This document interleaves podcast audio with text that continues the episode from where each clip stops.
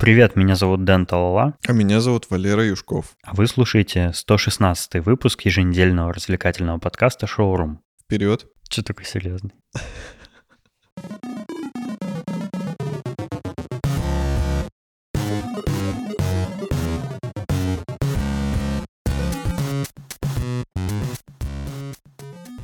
Нас сегодня с тобой есть пара темочек про технологии и пара про реальную жизнь. Давай, давай. Я недавно наткнулся на такую новость, которая, с одной стороны, меня никак не касается и э, мне не интересна как потребителю, но с другой стороны, она натолкнула меня на интересные мысли. Короче, компания Sony объявила о выходе нового смартфона Xperia Pro. И чем он примечателен? Это смартфон, у которого есть 4К экран большой, Ого. у которого есть микро HDMI вход, HDMI в смартфоне. Ничего себе. И эти две штуки позволяют ему работать как внешний дисплей для камер Sony и этот смартфон позволяет вот этот входящий видеопоток транслировать на стриминговые площадки типа YouTube и Twitch. Слушай, ну это довольно полезная опция, я считаю. Да, я сразу тоже так подумал, типа, о, круто, я иногда что-то на YouTube записываю, и, наверное, это прикольно прямо, типа, в обход компьютера напрямую транслировать со смартфона. Но есть нюансик этот смартфон стоит две с половиной тысячи долларов. Так.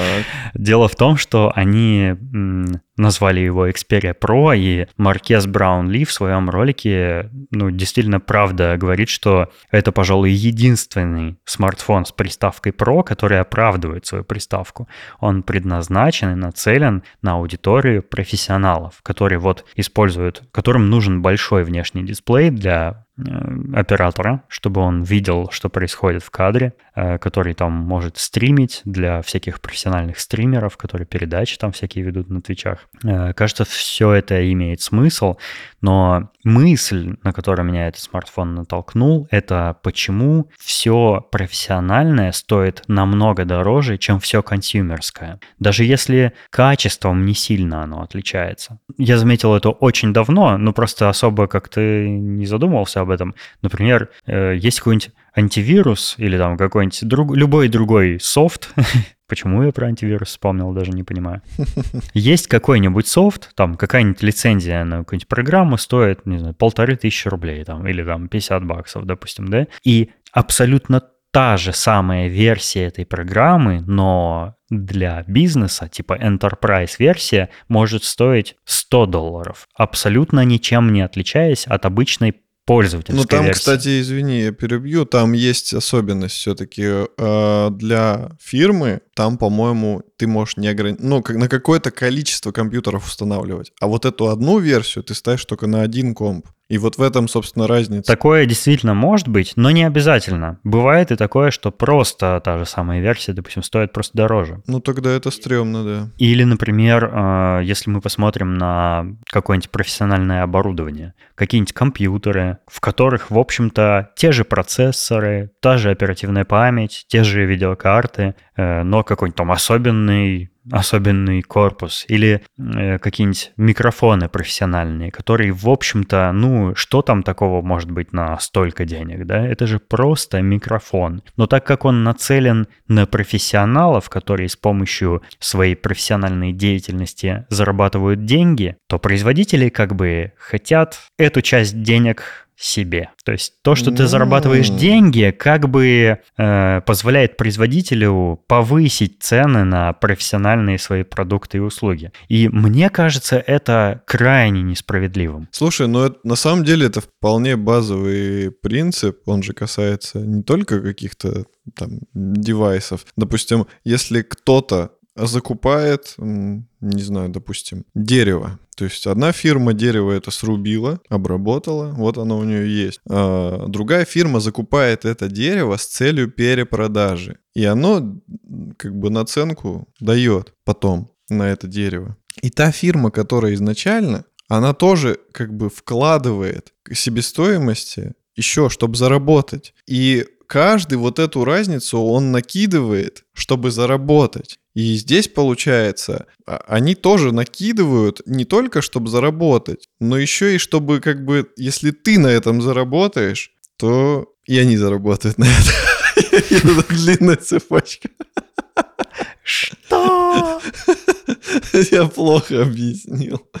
Короче. Ну, я понял, то есть они кроме наценки просто для, ради прибыли, они накидывают еще наценку на твою прибыль. Да, да, то есть это не только в каких-то... Это, это просто я хотел сказать, что это везде, во всем. Ну, неважно, что это, девайсы, не девайсы, это в принципе везде всегда такое Ну да, я и говорю, типа на профессиональные продукты и услуги, неважно, не в мире IT или техники, а вообще, да, везде, да. Э, и, или, например, вот если мы посмотрим на полеты бизнес-класса, ну, они иногда отличаются там по стоимости в 10 раз от эконом-класса. Но действительно ли там в 10 раз более удобнее? То есть там что, там э, кресло из дермантина, да, чуть-чуть больше пространства, и тебе типа три вида напитков предлагают, а не один, да? Что-нибудь такое. Ну, то есть это, в общем-то, фигня. Ну, фигня, по большому счету, которая такой большой наценки не стоит. То есть тебя просто в другое место садят, где чуть больше свободного пространства, и предлагают там, не знаю, выйти на одну минуту раньше других из салона самолета при посадке.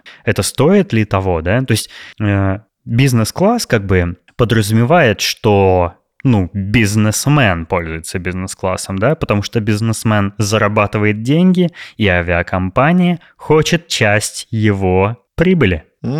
Это позволяет ей вот такую наглую ценовую политику как бы э, формировать. И это понимаю, я понимаю, что это законы рыночной экономики и все такое, но мне кажется, что как-то это несправедливо, как и вся наша жизнь. Я с этим э, впервые, наверное, столкнулся э, с вот этой ценовой политикой для консюмеров и профессионалов впервые там в мире софта, да, когда я какие-то первые там программы покупал на сайтах каких-то компаний, и я столкнулся с понятием enterprise и такой, чего? Почему настолько дороже то же самое продают мне? Например, там, допустим, там какая-нибудь Windows Professional, да, не знаю, Windows XP Professional и Windows XP Enterprise, XP. Они, они по сути та же, те же самые версии винды, но только одна из них стоит в десятки раз больше, потому что там ну, потому что они предназначены для офисов, там, корпораций, компаний и так далее. Это так странно. Да, там можно вспомнить какую-нибудь приоритетную поддержку, но это уже какая-то фигня, которая добавляется сверху. По сути, продукт тот же.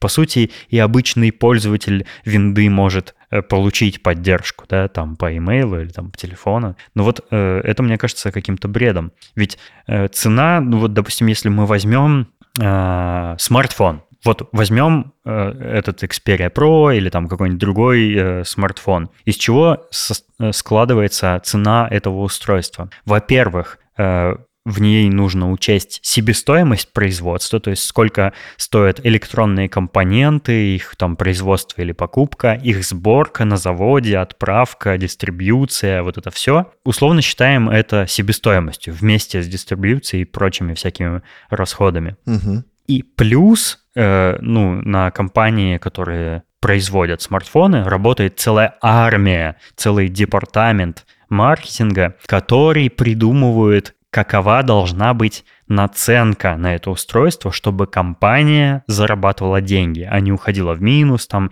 или, ну, короче, они ищут тот баланс, когда их потенциальные покупатели готовы купить этот смартфон за какие-то приемлемые деньги. И, и, и вот эту вот грань, где они уже будут не способны или не, не заинтересованы да, купить э, очередной смартфон. И в consumer, если мы говорим про консюмерский рынок, то вот эта наценка, она стремится к минимуму. То есть компании, которые для обычных живых э, смертных людей делают смартфоны, они стараются наценку сделать минимальной, чтобы продать больше смартфонов а, ну, каким-нибудь там гигантским тиражом куча людей. А вот компания Sony с этим смартфоном Xperia Pro, она по-другому ценовую политику строит. И стратегия заключается в том, что они продают за большие деньги, в общем-то, ну, по сути, не сильно по себестоимости отличающийся смартфон от какого-нибудь другого, профессионалам, которые готовы покупать этот функционал, потому что они зарабатывают на этом устройстве деньги. То есть с помощью этого устройства. Это их рабочий инструмент. Ну да, да. Здесь также есть и момент э, приверженства к какой-то определенной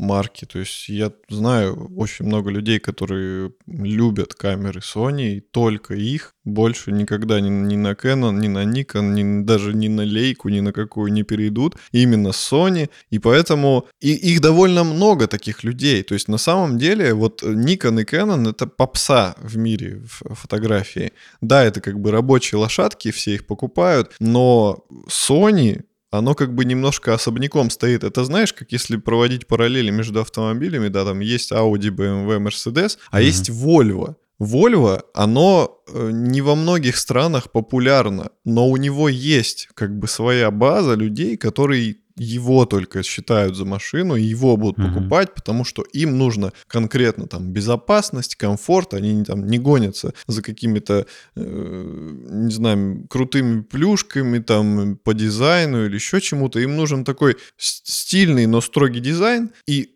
и точно уверенность в своем автомобиле, что он абсолютно безопасный, надежный, комфортный, такой автомобиль для того, чтобы передвигаться. Вот. И как бы и здесь тоже э, люди берут Sony, потому что они точно знают, чего они хотят, и они это получат. Плюс большая поддержка со стороны там каких-то аксессуаров, именно вот э, соневских. Но мне кажется, ключевая особенность этого устройства в том, что зеркалки Sony очень часто видео блогеры используют, потому что они классно видео записывают. И как раз устройство вот Xperia Pro, оно для этого, для того, чтобы оно выступало как видоискатель для такой камеры. Да, и ты убиваешь э, двух зайцев. Можно же было просто, допустим, выпустить отдельный какой-то такой монитор, который бы пристегивался к фотокамере, фото-видеокамере. Mm-hmm. Но тут ты убил двух зайцев. Тут еще и стриминг. Да, короче, ты миллион зайцев убил, потому что у тебя это телефон. То есть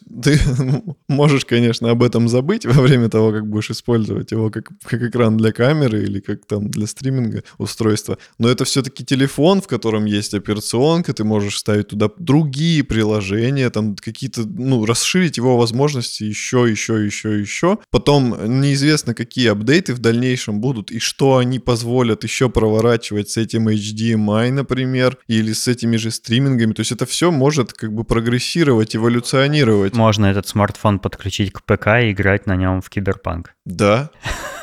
Да. Ты представь себе. Я представил, вот ты говоришь, типа, люди могут даже там профессионал забыть, да, пока используют этот смартфон не по назначению, не как телефон. А представляешь, как удобно? Ты записываешь какой-нибудь важный ролик или устроил стриминг, да, у тебя там, там видеоблог твой идет, и тут тебе на твой видеоискатель поступает звонок, ты берешь трубку, а там Здравствуйте, у нас есть очень выгодное предложение для вас. По кредиту. Да-да.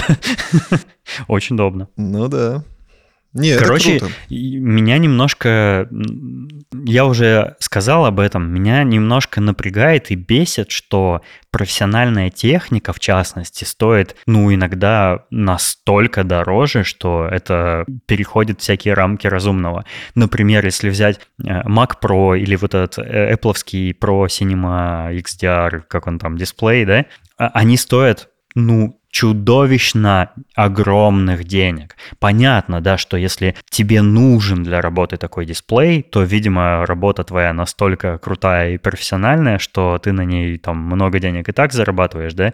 Но по сути столько устройства эти не стоят, и их подставки для мониторов за 1000 долларов, кусочек алюминия с пружинкой внутри, и колесики для Mac Pro, которые, ну, по, просто колесики, да, хорошие Apple колесики, но это же просто колесики, и они же не могут столько стоить. Это же просто колесики. Слушай, ну мне кажется, здесь еще большую роль играет именно бренд и репутация. То есть ты знаешь точно, что ну, ты можешь наглеть, короче, у тебя есть возможность наглеть и накручивать ценник там до таких невероятных размеров, потому да, что... и особенно потому, что ты делаешь это для профессионалов, у которых эти деньги есть. Да, да, да, да, да. То есть тебя, в принципе, ничто не останавливает в увеличении цены. Ты можешь там в три раза дороже делать, чем себестоимость, там в пять, в десять. Все равно найдутся люди, которые это купят. И даже если их количество при этом уменьшится, ты это компенсируешь тем, что ты ценник задрал. Поэтому, ну, как бы, видимо, такая политика работает. Ну, Почему нет? Почему нет? Почему нет? Почему нет? Я иногда сталкиваюсь с необходимостью купить какое-то профессиональное оборудование, например, аудиоинтерфейс для записи подкаста. Мне подкаст не то, чтобы приносит какие-либо деньги. Я бы сказал, даже съедает их в каком-то смысле. Но мне нужен аудиоинтерфейс, и они стоят очень дорого, потому что хороший аудиоинтерфейс относится к профессиональному оборудованию. И несмотря на то, что в нем железо 20-30-летней давности иногда внутри, и в принципе я бы не сказал, что это какое-то супер высокотехнологичное устройство, но стоит он порой как такое устройство. И это прямо возмущение во мне вызывает. То есть э, для таких, как я, появился особенный рынок, не профессиональный и не консюмерский, а что-то среднее, и обычно он называется просюмерский рынок. Это вот, например, э, чтобы было понятно, о чем речь, Допустим, вы хотите записать подкаст, и вам нужен микрофон какой-то. Да, вы можете э, вполне успешно делать подкаст, записывая его микрофоном смартфона или вот э, Apple вот этих комплектных наушничков. Ну, когда-то, которые были комплектные, сейчас таких больше нет.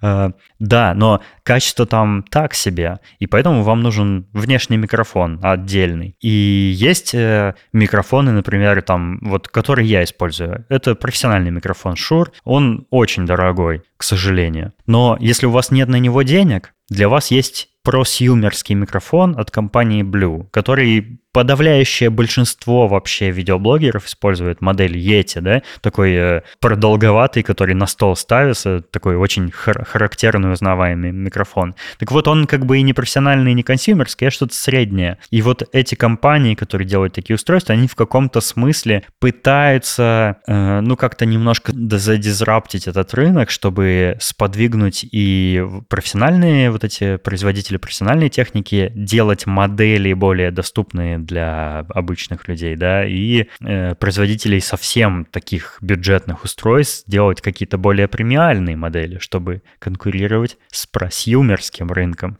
Так как он, ну, становится посредником между этими двумя рынками, он как бы и тех, и других, э, он становится ближе и к тем, и, друг, и к другим, и поэтому с ним начинают конкурировать. И, короче, ну, это, э, это хоть какой-то выход из этой ситуации, но, в общем, меня, не знаю, меня иррационально морально все равно беспокоит эта, эта ситуация.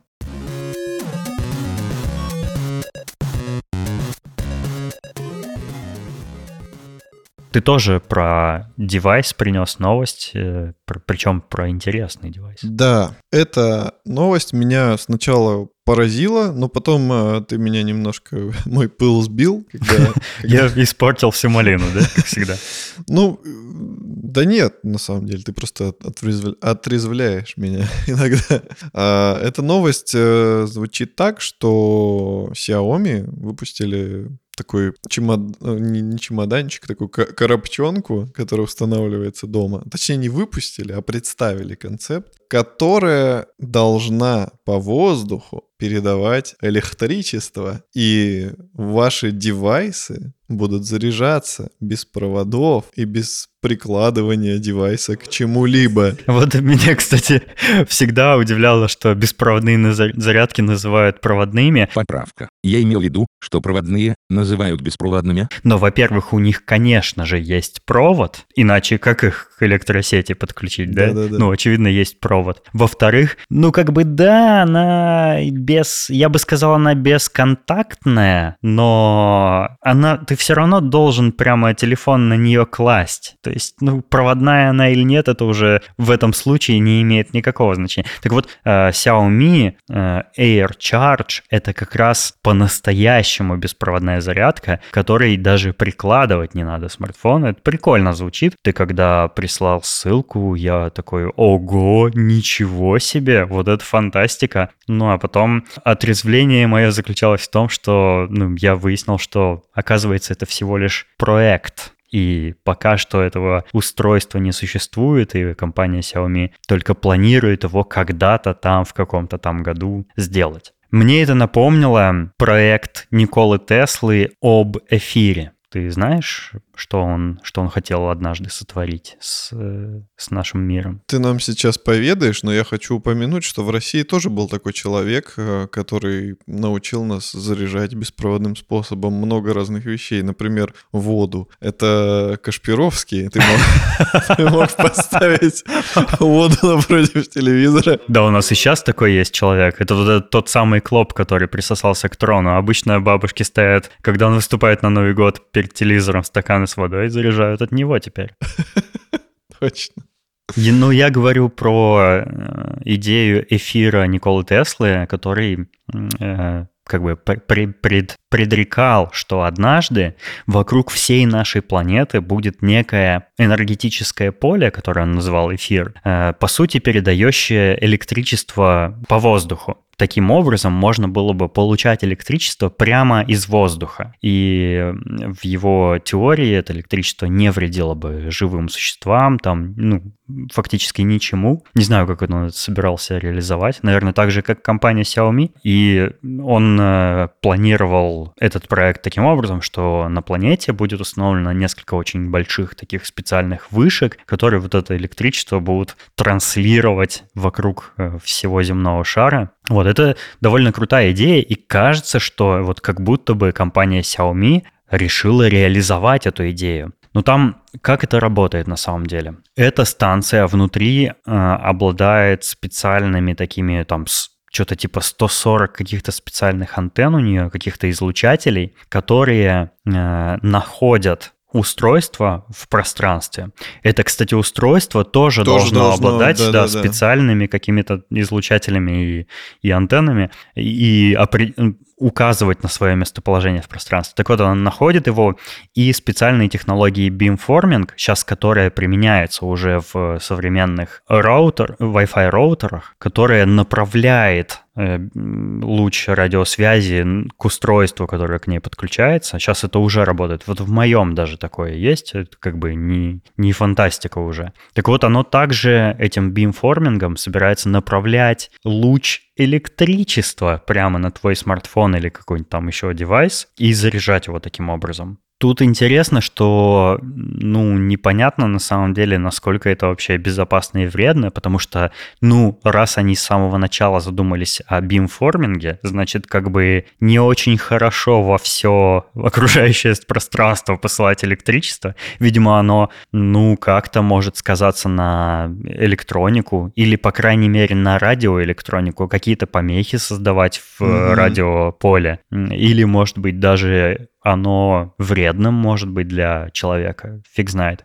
Хотя все современные исследования показывают, что все вот эти Wi-Fi сигналы, Bluetooth сигналы, сотовые сигналы, они все безвредны для человека. Э, Эльдар э, Муртазин, если ты это слушаешь, надеюсь, ты наконец-то поймешь, что айфоны не радиоактивные, не плавят мозги людей. Только если взрывают. Samsung. Но это ты перепутал с другим брендом. А, смотри, если Xiaomi замутят такую штуку, и как бы, ну, как следствие э, приемщик этого заряда будет в их смартфонах, и они это все запатентуют, то это же какой успех будет по финансам. Потому что, допустим, чтобы другой фирме это использовать, они будут либо покупать э, какую-то лицензию у Xiaomi, чтобы эту технологию использовать безумные бабки, либо они просто должны будут сами придумать что-то свое, чтобы такое такая же была у них волшебная коробочка, которая раздает электричество. Ну, что-то мне подсказывает, что всем просто на это насрать будет. Никто такое не сделает больше, кроме Xiaomi. Ну, знаешь, как, э, типа, э, какие-нибудь смартфоны со скручивающимся экраном. Да кому эта хрень нафиг нужна вообще? Египтянам. Представляешь, смартфон как свиток разворачивать. Да, разве что египтянам, древним. Они такие, ладно, наконец, вот это по-нашему. Зато, прикинь, ты можешь развернуть до такой степени, до какой тебе нужно. А Типа- он еще и растягивающийся, да? Не, не, Резиновый. не. Там, там у него, допустим, есть максимальная длина, допустим, метр. И ты такой, так, мне надо посмотреть такое видео. Развернул там на 20 Ой, это как раз для просмотра кино Квентина Тарантино. Он же любит очень широкоформатные. Да, да, кадры. да, да, да. Или, допустим, ты смотришь фотографию панорамы, а у тебя она такая скукоженная, ты такой, ща, погодь, растягиваешь сильнее, и она у тебя автоматически заполняется. Вау, класс. Это, пожалуй, единственное рациональное применение такого разворачивающегося экрана, и то сомнительное. Я бы хотел. Или, допустим, такой сидишь, читаешь э, смс-ку, она у тебя не вошла, ты такой раз чуть-чуть вытянул, да, еще не вошла, еще чуть-чуть. Или книгу. Сворачивающиеся экраны — это единственный э, экран, к которому действительно правомерно применить термин скроллинг. Точно. Или играешь ты в онлайн-игру. Я понял, у тебя очень много примеров.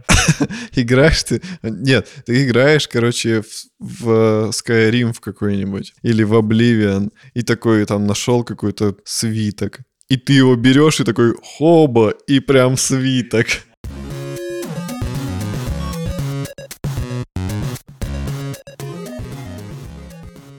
Я в последние несколько дней, наверное, дня два уже, наблюдаю за увлекательнейшей историей, которая происходит на Reddit. Ты что-то о ней слышал вообще до того, как я тебе о ней рассказал? Нет, конечно, я Reddit не так активно пользуюсь. Это просто сейчас вообще все сайты пишут, все там, кто минимально как-нибудь про интернет пишет, там на DTF это есть, везде, на T-Journal, там на, в Твиттере все об этом написали. Срочно расскажи мне еще раз. И нашим слушателям. Короче, не знаю, если вы пропустили, то советую вам сделать какой-нибудь рекап и перечитать и переизучить всю эту историю, но она очень классная. Э, Что произошло? Что? В Америке есть сеть магазинов GameStop, довольно крупная, которая занимается продажей компакт-дисков с компьютерными играми, видеоиграми, всякими мышками, клавиатурами, аксессуарами, вот этими всеми наушниками Razer зелеными и прочей фигней. Я бы зашел. Э, Это, короче, довольно такая старая сеть, и э, заядлые старые алдовые геймеры и очень любят этот магазин, ну, потому что он связан с их детством. Они любят его. Так вот, этот э, магазин, эта сеть магазинов сейчас переживает не самые лучшие времена. Ну, очевидно, из-за ковида, во-первых, потому что никто не ходит в магазины сейчас. Ну, а во-вторых, просто из-за прогресса человечества. Все покупают игры в Steam, в Epic, там, в PlayStation Store и так далее. И э, в GameStop ходят, ну, за фигурками, коллекционными изданиями или, или компьютерными аксессуарами, но уже мало за играми. Короче, акции компании GameStop продаются на бирже NASDAQ. Продаются и покупаются. NASDAQ это брат Дональда Дака? NASDAQ — это биржа, на которой э, торгуют ценными бумагами в основном технологических компаний. Ну, GameStop как-то опосредованно к ним относится, видимо. Э, Не знаю, почему Так, там. так, так, так, так. А, Что произошло за последние дни? Так как акции компании GameStop начали резко падать в цене из-за того, что, ну, компания э, шла к закрытию и к прекращению существования, эм, разные хедж-фонды начали массово покупать их акции. Расскажи, что такое хедж-фонды. Хороший вопрос. Хедж-фонды — это, если очень грубо говоря, это компании, которые занимаются таким бизнесом, они покупают и продают акции, и на этом делают деньги. Д- Достаточное объяснение? Ладно, хорошо, хорошо. Хедж-фонды обычно зарабатывают на компаниях, которые, которые ждет э, скорый крах, таким образом. А, они делают покупку их ценных бумаг, которая называется short sale. Я не эксперт в фондовых рынках и в финансах, и вообще ни в чем, что с деньгами связано. Вы видите, как в нашем подкасте мало э, рекламных интеграций, неудивительно. Короче, насколько я понимаю, short sale — это когда ценная бумага продается по той же цене, по которой покупается, и э, есть обязательство у покупателя продать ее в определенную дату. То есть, э, если э, фонд знает, что ком- ну, цена какой-нибудь компании будет постоянно снижаться, он покупает акции ее и потом продает их, получает выгоду с того, что продал их за прежнюю цену. Что-то типа того. Но я могу ошибаться. Сейчас э, к нам набегут э, финансовые эксперты, я надеюсь, и все нам объяснят, как на самом деле. Э, в общем, суть не в этом. Суть в том, что существует такой subreddit Wall Street Bets. На нем тусуются любители экспериментировать с рынком акций, то есть это обычные такие же люди, вот как мы с тобой, но которые живут в Америке, в частности, потому что там, в принципе, инвестиции — это более распространенная тема, чем в России. В России скорее это надо быть прямо сильно заинтересованным, чтобы покупать акции даже на любительском уровне, там через какие-нибудь Тинькофф инвестиции или БКС, а у них это часть, ну, как бы часть экономической жизни любого гражданина. И там больше людей, в принципе, вот обычных простых людей у, у покупают нас, акции. У нас, к сожалению, в России люди больше привыкли деньги. Не... Инвестировать их так, как это делаешь ты под подушку. Не-не-не, не, не, не про это, а про то, что у нас э, люди вообще не инвестируют, не вкладывают деньги, они их тратят по большей части, максимум они их откладывают, но никто не вкладывает деньги. Да, да, это, это абсолютно Потому так. Потому что денег, нас... к сожалению, мало у людей, а у кого их много, то те скорее и вкладывают, потому ну, что да, они да. смыслят в ну, этом. у нас э, да, население экономически гораздо менее образованное, чем американское. Но, в общем, суть не в этом. Суть в том, что есть целый subreddit, в котором тусуются люди, которые вот занимаются на любительском хотя бы уровне инвестициями. Но там есть и профессионалы. И один из этих профессионалов, такой довольно прошаренный чувак, он опубликовал там сообщение. Ребята, типа, наша ком- любимая компания детства GameStop загибается а хедж-фонды э, скупают их акции, и это знак для других держателей акций компании GameStop о том, что она скоро разорится. Раз хедж-фонды на нее накинулись, значит, она идет ко дну. И вот он призвал в этом посте, э, а давайте мы поможем нашей любимой компании, увеличив стоимость ее акций, купив ее акции. Просто каждый по чуть-чуть купит. А так как в этом сабреддите на момент, на момент появления этого поста было примерно миллион пользователей, довольно до хрена. Они все, каждый, ну не все, но многие из них, каждый по чуть-чуть кто-то, кто-то там на 20 баксов, кто-то на 500 баксов купил акции GameStop, кто-то на 5-6 тысяч долларов купил. Короче, короче, очень много народу в тот же день купила акции GameStop. Из-за чего стоимость их акций повысилась сначала на 500 процентов, потом на 800 процентов, и с какие-то там типа с меньше чем 70 долларов за акцию э, GameStop стал стоить около, блин, я точно не помню, что-то типа 400 что ли в пике было. То есть очень сильно. Она космически взлетела, стоимость э, этой ценной бумаги. Круто. И в этот момент, э, во-первых, хедж-фонды немножко обосрались от страха, потому что, ну, у них не было столько денег, чтобы, э, ну, то есть они, они начали очень сильно терять огромные-огромные суммы денег, потому что фонд один, а э, любителей вот этих э, экспериментов э, фондовых на Reddit миллион. И еще туда начали набегать другие новые пользователи и тоже покупать акции. В общем, началась такая страшная движуха и страшно интересная движуха, а, что вот эти все хедж-фонды, так как они обязаны продать эти акции, а стоимость их растет, а они должны продать их по прежней цене, они, по сути, начали терять огромные деньги на этом. И хедж-фонды сразу зачесались и э, стали обращаться в правительство о том, что, ну, типа, нужна некая регуляция фондового рынка, нельзя вот первый, чтоб встречный, поперечный покупал э, все, что ему вздумается на рынке. А, вроде как, ну, вроде как рынок Открытое место любой может взять и купить акции через ну, брокера. Конечно, а что ты, только им можно. Да, только ну, им, только этим воротилам Уолл-стрит можно делать деньги, да, на, на крахе чужого бизнеса. Как-то нечестно. А еще нечестно поступила компания Robinhood. Robinhood — это такое приложение для вот любительского инвестирования, скажем так. Это примерно как у нас сейчас Тинькофф, инвестиции. То есть это просто приложуха, где ты можешь там в пару тапов по экрану купить акции какой-нибудь компании.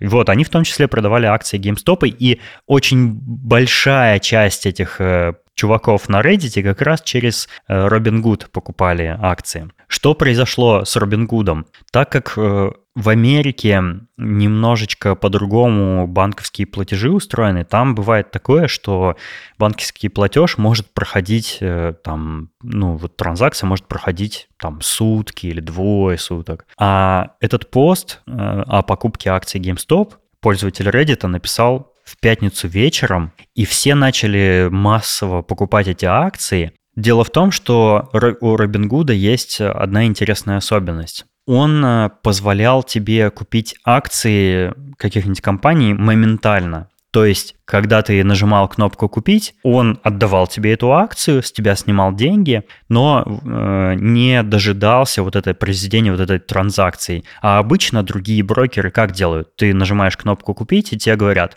ну, дождись пару дней, когда транзакция пройдет, и тогда мы тебе дадим эту акцию. Но так как этого процесса нет, люди вот начали массово покупать, и прям все такие довольны, и я купил, и я купил, и я помог компании GameStop. Короче, очень много через приложуху эту накупили акций, акций.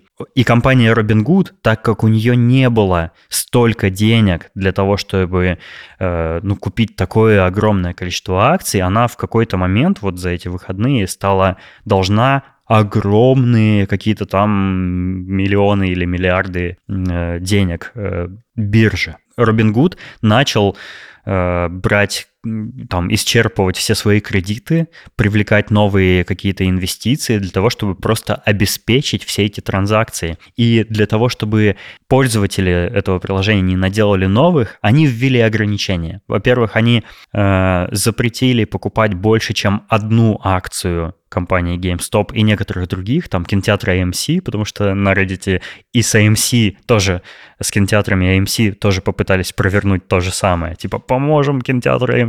Вот, а у AMC сейчас все очень плохо. Так во-вторых, они еще и отменили некоторые транзак... некоторые попытки покупок акций GameStop. И пользователи возмутились, мол, Робин Гуд, э, они своим девизом сделали э, вроде как такое, что давайте позволим всем людям э, покупать акции простым образом, не только профессионалам с Уолл-стрит. Это их вообще миссия, их сервиса. А во-вторых, Робин Гуд — это же тот самый персонаж, который отбирает деньги у богатых и раздает бедным. А тут получается совсем наоборот.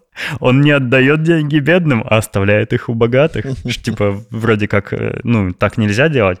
И значит, э, на Reddit подняли еще одну движуху, вроде как давайте удалять свои аккаунты из Робин Гуда, давайте оставлять ему плохие отзывы, давайте их типа накажем сотни, сотни тысяч плохих отзывов э, вот эти пользователи Reddit оставляли в App Store и в Play Market.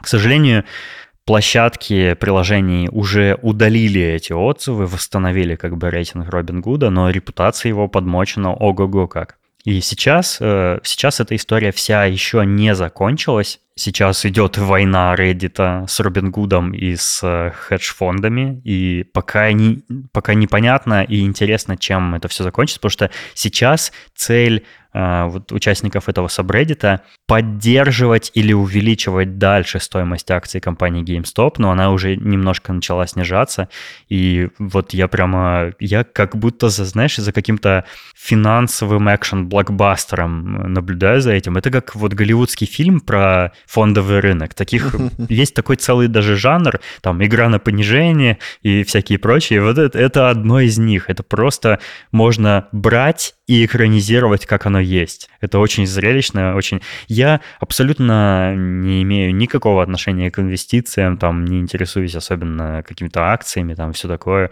У меня э, в тикере, вот в, в виджете э, акций у меня указан только биткоин, потому что мне любопытно, что с ним происходит. И рубль, и э, доллар, и там евро, да. Я просто слежу таким образом за стоимостью валют. Вот, но теперь прям стало очень любопытно, что же, что же героические э, ребята с Reddit сделают и смогут ли они наказать хедж-фонды, смогут ли они отстоять свое. Это просто супер зрелищно. История о том, как Денис стал волком с Уолл-стрит. После этого выпуска Денис стал играть на бирже и зарабатывать Знаешь, я в Твиттере в свитере. очень часто натыкаюсь на людей, которые возомнили э, из себя каких-то воротил э, фондового рынка, там пишут что-то периодически про какие-то акции. Я думаю, блин, чувак, ты Фьючерсы. вчера ел доширак, сейчас ты пишешь про акции, облигации, Акции, опционы. до- акции доширака. Это. Это смешно. Ну чего ты из себя строишь? Да как минимум нужно пройти какое-то обучение, Это- чтобы это в этом реально что-то понимать. Диванные финансовые аналитики, как будто ты прям как будто за зоопарком наблюдаешь. Но вот эта история даже меня заинтересовала, даже, даже совершенно равнодушного к этому делу человека. Блин, ну это прям круто. Мне, мне нравится, что вот эти, кстати, ребята с Reddit, они не, не в первый раз уже пытаются такое вот типа замутить, такую, такую движуху массовую. Но это впервые, когда у них реально что-то такое получилось, что аж весь э, финансовый мир и всякие вот эти Блумберги и все прочее прям зашевелились, аж затрясло их от этого. Они как Навальный прям. Последние финансовые сводки только в подкасте Шоурум. Теперь у нас финансовый подкаст. Будем говорить про фьючерсы, опционы, акции. Да, и, и будем рекламировать что-нибудь, у кого первый спин бесплатно. Кстати, вот э, что меня еще немножко возмутило со стороны финансовых воротил, это то, что они сейчас пытаются быстренько придумать какие-нибудь правила и какие-нибудь регуляции, которые вроде как говорят, что а вот так вот делать нельзя с акциями на самом деле. Это мне напоминает, э, как обычно все учат меня играть в карты. Я не умею играть в карты, мне, в общем-то, не очень-то стыдно в этом признаться. Я не умею играть в дурака, и я много раз разных там знакомых и друзей просил научить меня играть в карты. И обычно это как происходит? Мне говорят, ну окей, давай мы сейчас начнем, и по ходу мы тебе объясним правила. Я такой, ну, раз вы предлагаете так, давайте. Значит, мы, ну, мне какие-то базовые принципы тут же говорят, значит, я хожу, и меня тут же обыгрывают и говорят, а, ну тут на самом деле есть вот такой вот нюанс, о котором ты не знал, о котором тебе не сказали. Это на самом деле часть правил. Я такой, ну, ёпта, а как я должен был играть, если я не знал этот важный нюанс? И также, это знаешь, как, это как, э, как если бы тебя учили играть на гитаре и сказали бы, ну, играть на гитаре очень просто. Ты вот так вот перебирай струны, и будет получаться музыка. Мгм. Ну, как бы это же не так просто, там очень много нюансов. Лады там, э, вот, вот эту э, ноту после этой сразу играть нельзя, потому что нарушится гармония там и все такое. И вот обычно меня в карты так учат играть, то есть типа как бы мы как бы что-то начнем и по ходу разберемся. И по ходу ты просто раз за разом проигрываешь и теряешь интерес к этой игре, потому что тебя неправильно учат. И вот они сейчас пытаются такие как бы на ходу придумать какие-то правила, что как бы на самом деле вот так нельзя было повышать цену акций. Это вроде как типа э, манипуляции с, с фондовым рынком, которые противозаконны. Ну, блин, что за фигня? Да, то есть они хотят намекнуть уже априори в этом обращении на то, что это не для всех вообще занятие. То есть оно как бы для всех, но не для всех. Потому что если бы э, ты типа был одним из нас, ты бы эту фишку знал и, и типа так делать нельзя. Ну а почему вы тогда всем разрешили,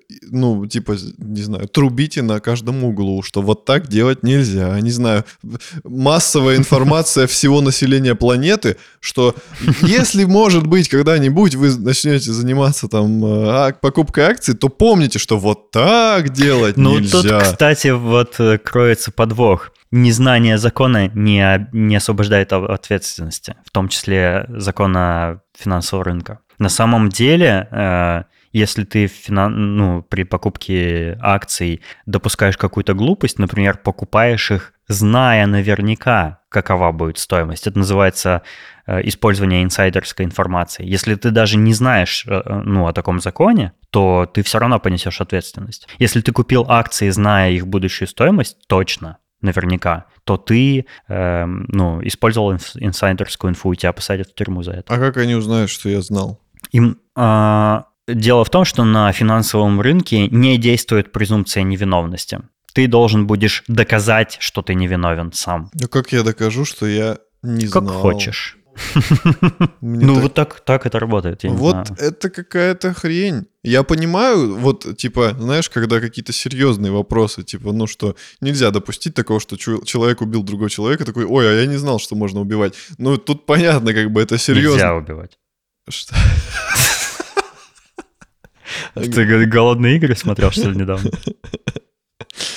А, ладно, оговорился. Это понятно, да? Ну, вот если какие-то такие вопросы, ну, не может человек физически знать все. Правильно? Не может, да? Значит, перед тем, как... Это вот, это вот как вот эти огромные-огромные документы, которые тебя заставляют э, прочитать, типа... Пользовательские Да, соглашения. пользовательские соглашения, которые же ты должен принять. И я считаю, что раз, э, ну, раз такая фигня возможна, то, ну, надо как-то тогда людей просвещать в доступной форме, раз они в этом новички. Допустим, ты решил купить акцию, и тебе раз, типа, окей, Но тоже тот же Робин Гуд, да, говорит, что вот на самом деле, чувак, осторожно, так делать нельзя. Да, да, да. Какой-нибудь обучающий ролик, где доступным языком тебе объяснят базовые какие-то нормы, чтобы ты хоть чуть-чуть понимал ответственность. И, возможно, на этом этапе ты, когда это узнаешь, ты уже подумаешь такой, блин, а, ну, типа, я, наверное, получше подумаю, прежде чем просто вот взять и сделать. И это на самом деле, ну, ничего плохого в этом нет. Я считаю, что... Ну вот, э, кстати, отчасти этот сабреддит для этого и существует. Там пользователи друг другу как бы дают советы, уч- учат всяким, вся- ну, премудростям и так далее. Так вот. И он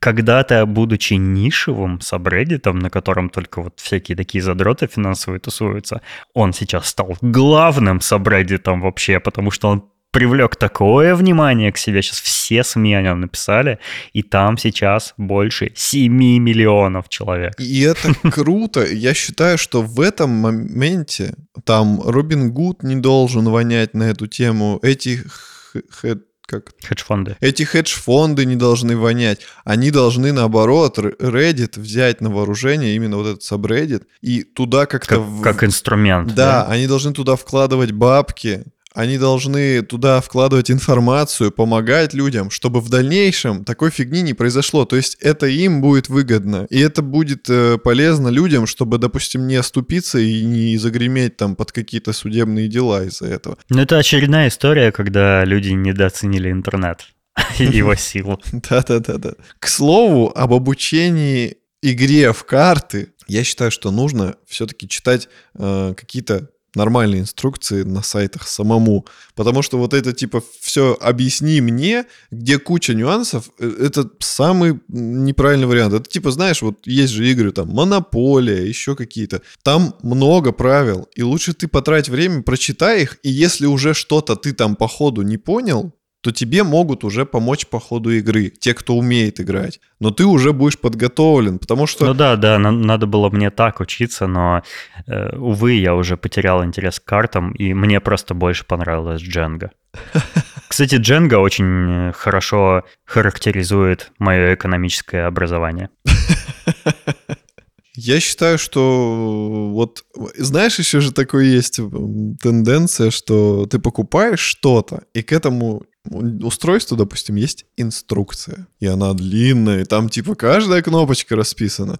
И ты такой, да come on, я же всесильный, я типа столько устройств уже поюзал, что я там не пойму, как в телевизоре громкость прибавить. Но иногда действительно там такие вещи есть малоуловимые, которые надо прочитать. Потому что ну, я много раз сталкивался с тем, что я что-то не мог сделать. И я себя бил по рукам и такой, нет, в инструкцию я не загляну, потому что я крутой.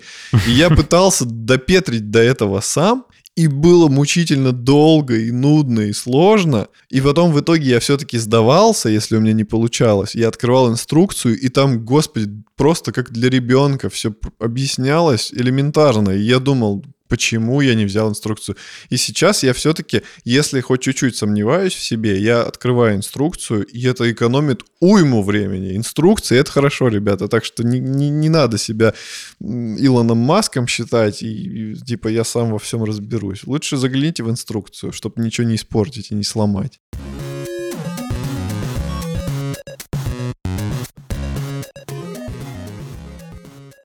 Валерон, ну, кстати, вот э, у нашей слушательницы Тани Гудковой есть вопрос к тебе на тему финансов. В одном из прошлых выпусков ты рассказывал, как ты откладываешь деньги на типа на черный день, да, или на будущее. И вот Таня по этому поводу спрашивает. Валера, я хотела спросить про несгораемый запас под условной подушкой, но ведь не очень практично получается с точки зрения инфляции. Не лучше, если не на ЕС держать, то хотя бы на каком-то вкладе, у которого есть возможность пополнения и снятия раньше срока. Так хотя бы меньше инфляции будет съедаться. Ну, во-первых, почему под условной подушкой? У меня все под физической. Специальная подушка есть. Она немножко грязная, потому что деньги грязные обычно. Грязные деньги? Грязные деньги. В смысле, Нехорошие. физически грязные, потому что они проходят сквозь тысячи рук. И тысячи трупов. Да, и, и через тысячу трусов стриптизерши. Или стриптизеров. Во-вторых, я не знаю, что такое ИС. ИИС, Валера, это индивидуальный инвестиционный счет. Вау. Я очень в, в коротких сокращениях э, слаб. В коротких сокращениях. Только в длинных силен. Типа КПРФ ССС там. В-третьих, у меня был довольно печальный опыт, связанный с деньгами на счете. Причем он печальный не по моей вине был. Так получилось, что мне пришел налог на автомобиль, и он пришел, но дело в том, что у меня на тот момент не было кабинета налогоплательщика, я там еще ну, не регистрировался, ничего не знал, то есть ну, Мгм. как бы не был готов к такому. На госуслугах этого налога не было почему-то. Такое, кстати, часто бывает. В этом году у меня тоже в в кабинете налогоплательщика э, был налог на автомобиль, а на госуслугах он почему-то не отображался. Не знаю почему.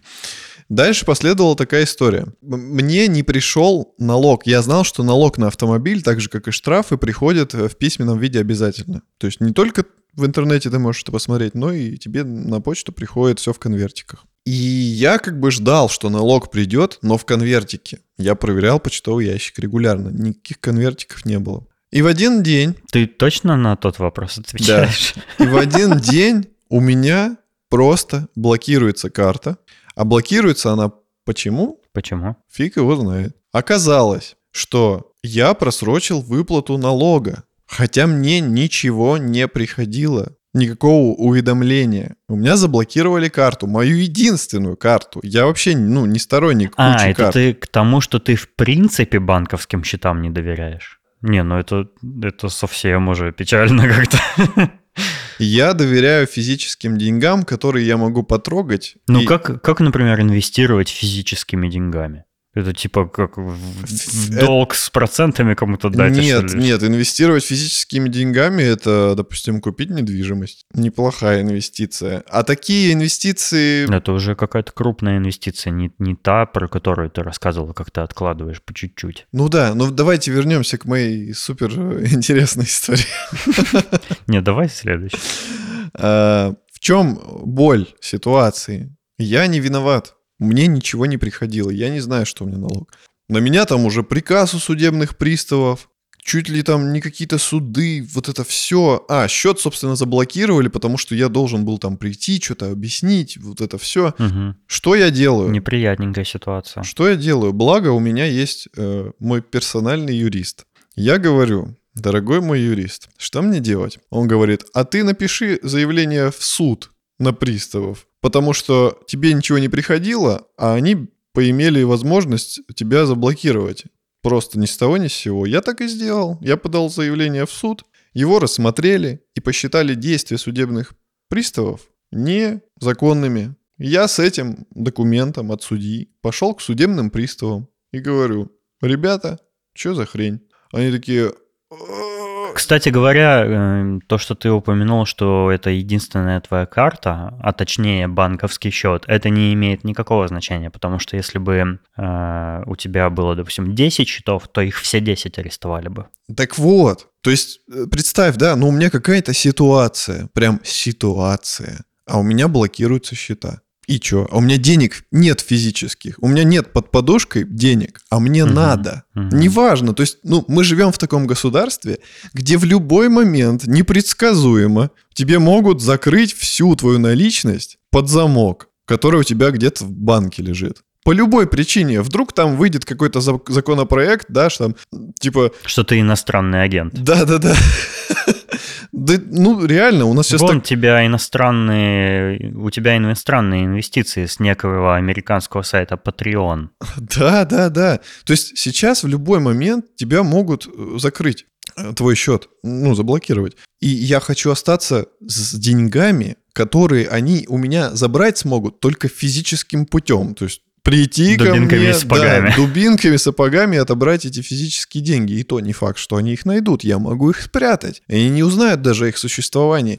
И мне от этого приятно. У тебя спок- подушка в лесу, что ли, закопана? Да.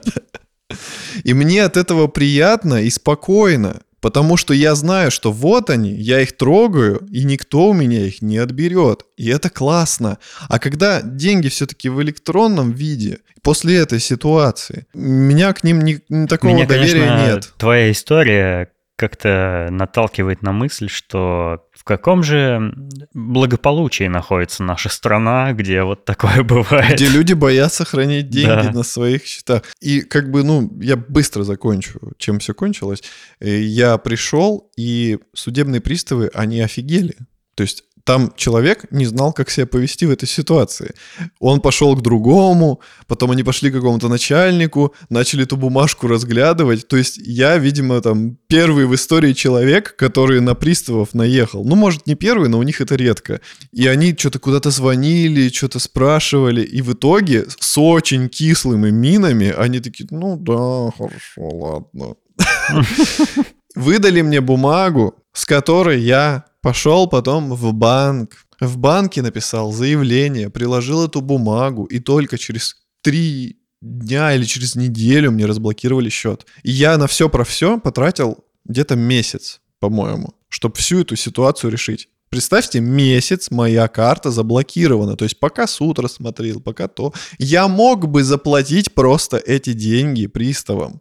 Ну вот... э, э, Типа на лапу дать? нет, нет, налог, налог, налог, А, налог. Я мог заплатить. И я должен был просто выплатить эти деньги, прям именно прийти, выплатить, или прям с квитанции из Сбербанка, что-то такое. Вот.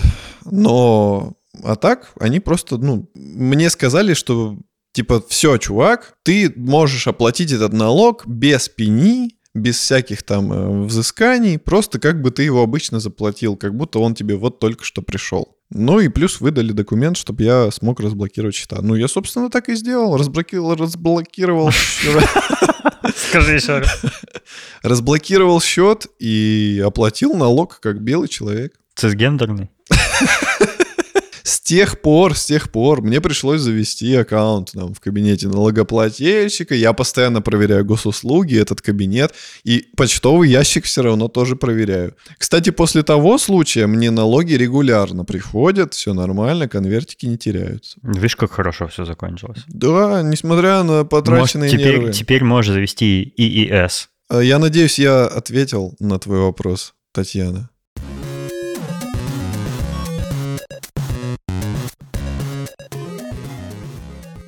А еще Татьяна написала следующее. А из сериала «Видоизмененный углерод» я смотрел пилот, но давно. У меня было такое ощущение, что смотрю экранизацию прохождения какой-то компьютерной игры. На моменте с Эдгаром По и мясорубкой в гостинице оно только усилилось. Помню, меня тогда не впечатлил герой, хотя актер мне запомнился по The Killing, и казалось странным, что нейрохирургия в этом мире шагнула так далеко, а генная инженерия нет. Понимаю, что это условности выдуманного мира, но тогда мне это мешало. Наверное, нужно все же хотя бы первый сезон до конца посмотреть. Да, Таня, я бы посоветовал все-таки посмотреть первый сезон. Второй можешь не смотреть, но первый классный. Да, и ты права, там в этом выдуманном мире есть некоторые условности, некоторые логические нестыковки. Мне тоже кажется не все там логичным. Например, э, борьба вот этой тетки, которая там э, командует сопротивлением э, бунтарки вот этой, которая выступает против э, киберимплантов, против кибернетизации. Кажется, что, ну, странно, что ты сопротивляешься развитию человечества, ты сопротивляешься неизбежности современных технологий и прогрессу, и это как бы противоречит как-то, ну, не знаю, всей этой вселенной, киновселенной этого сериала. Э, ну, это вот одна из моих претензий. И да, их там много, но мне кажется, просто нужно закрыть на это глаза, так как это произведение все-таки художественное, и насладиться тем, что там показано. Просто кроме этих логических нестыковок, там есть еще и хорошие идеи, впечатляющие идеи про будущее, которые, мне кажется, ну, неизбежно сбудутся рано или поздно. Вот все, что там описано такого из технологий, из э, кибер всей вот этой мишуры, мне кажется, неизбежно случится. Просто вопрос, когда. Ну, кстати, не вижу ничего плохого в экранизациях компьютерных игр. Я считаю, что нужно сделать экранизацию киберпанка с Киану Ривзом. Да та игра уже круче, чем фильм. Куда тебе? Зачем тебе экранизация будет? Жалкое подобие игры. А, а там Киану Ривз будет лучше выглядеть, чем в игре. Потому что он будет настоящий.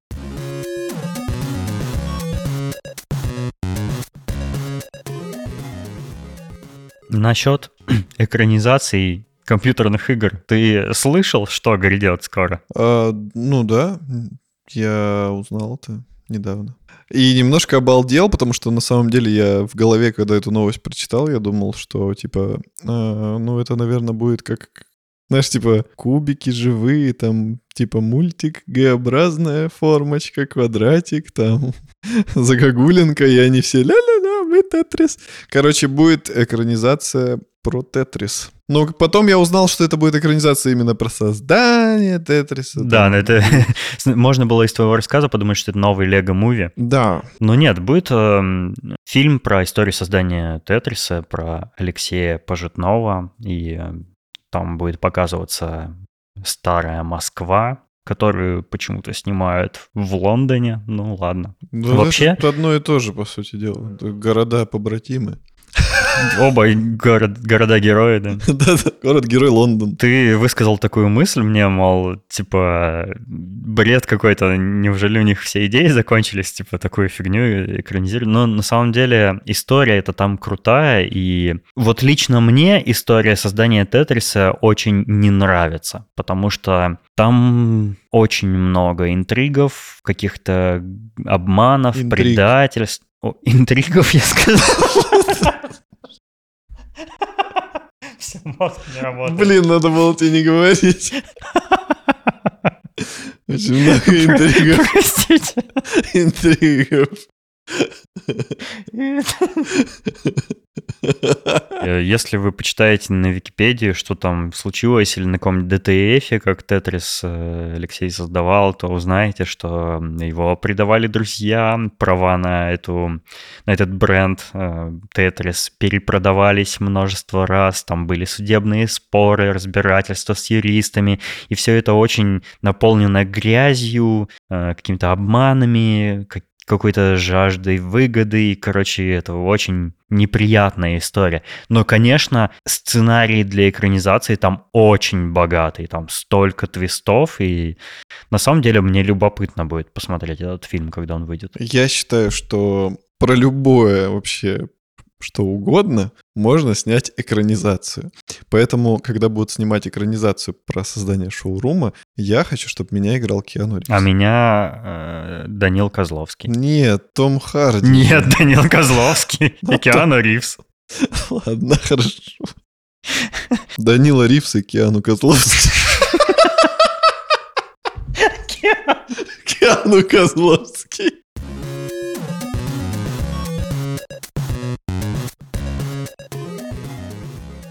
В этом выпуске мы попробовали немножко поменять формат, немножко по-другому вести э, подкаст. Надеюсь, у нас получилось хорошо. А если вы не заметили разницы, ну, наверное, ничего страшного. А если заметили, плохо.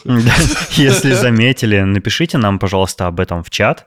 Эм, у нас есть специальный чат подкаста э, в Телеграме, собака шоурум подкаст. Вступайте туда, там... Уютненький, атмосфера Ты не был готов, да? Нет. Там очень уютная атмосфера, и мы все собираемся, обсуждаем различные темы. Приходите, мы будем рады каждому. Ну а в следующем выпуске мы постараемся еще сильнее менять формат, потому что мы хотим попробовать что-нибудь новенькое. Да, это как в сексе. Всегда надо пробовать что-нибудь новенькое. А еще мы хотим поблагодарить наших дорогих слушателей, которые поддерживают нас на Патреоне. Это Александр Младинов, Марат Сайтаков, Петр Филимонов, Аида Садыкова, Александр Бизиков, Салават Абдулин, Александр Скурихин, Сергей Мэг Гриб. Мы... Мы все. Мы закончили этот выпуск, поэтому расходимся. Расходимся. Goodbye, my love, goodbye. До встречи. Всего вам доброго.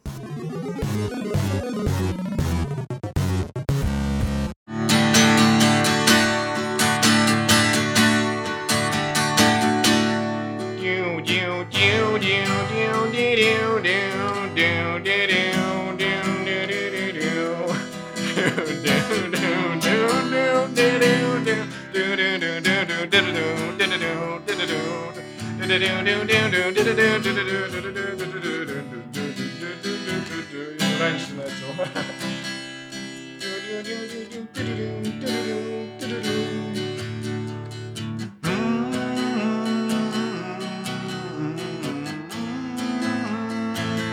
Эй, люди, мухам поклоняться нужно нам, а не языческим богам. Я, братцы, до того, как фею полюбил, По сути, безнадежным был. Не знал романтик, что она для любви не рождена. И не безгрешен сам он был, он тоже мух когда-то бил. Летели мухи на него со всех сторон, Был ритуально скушен он.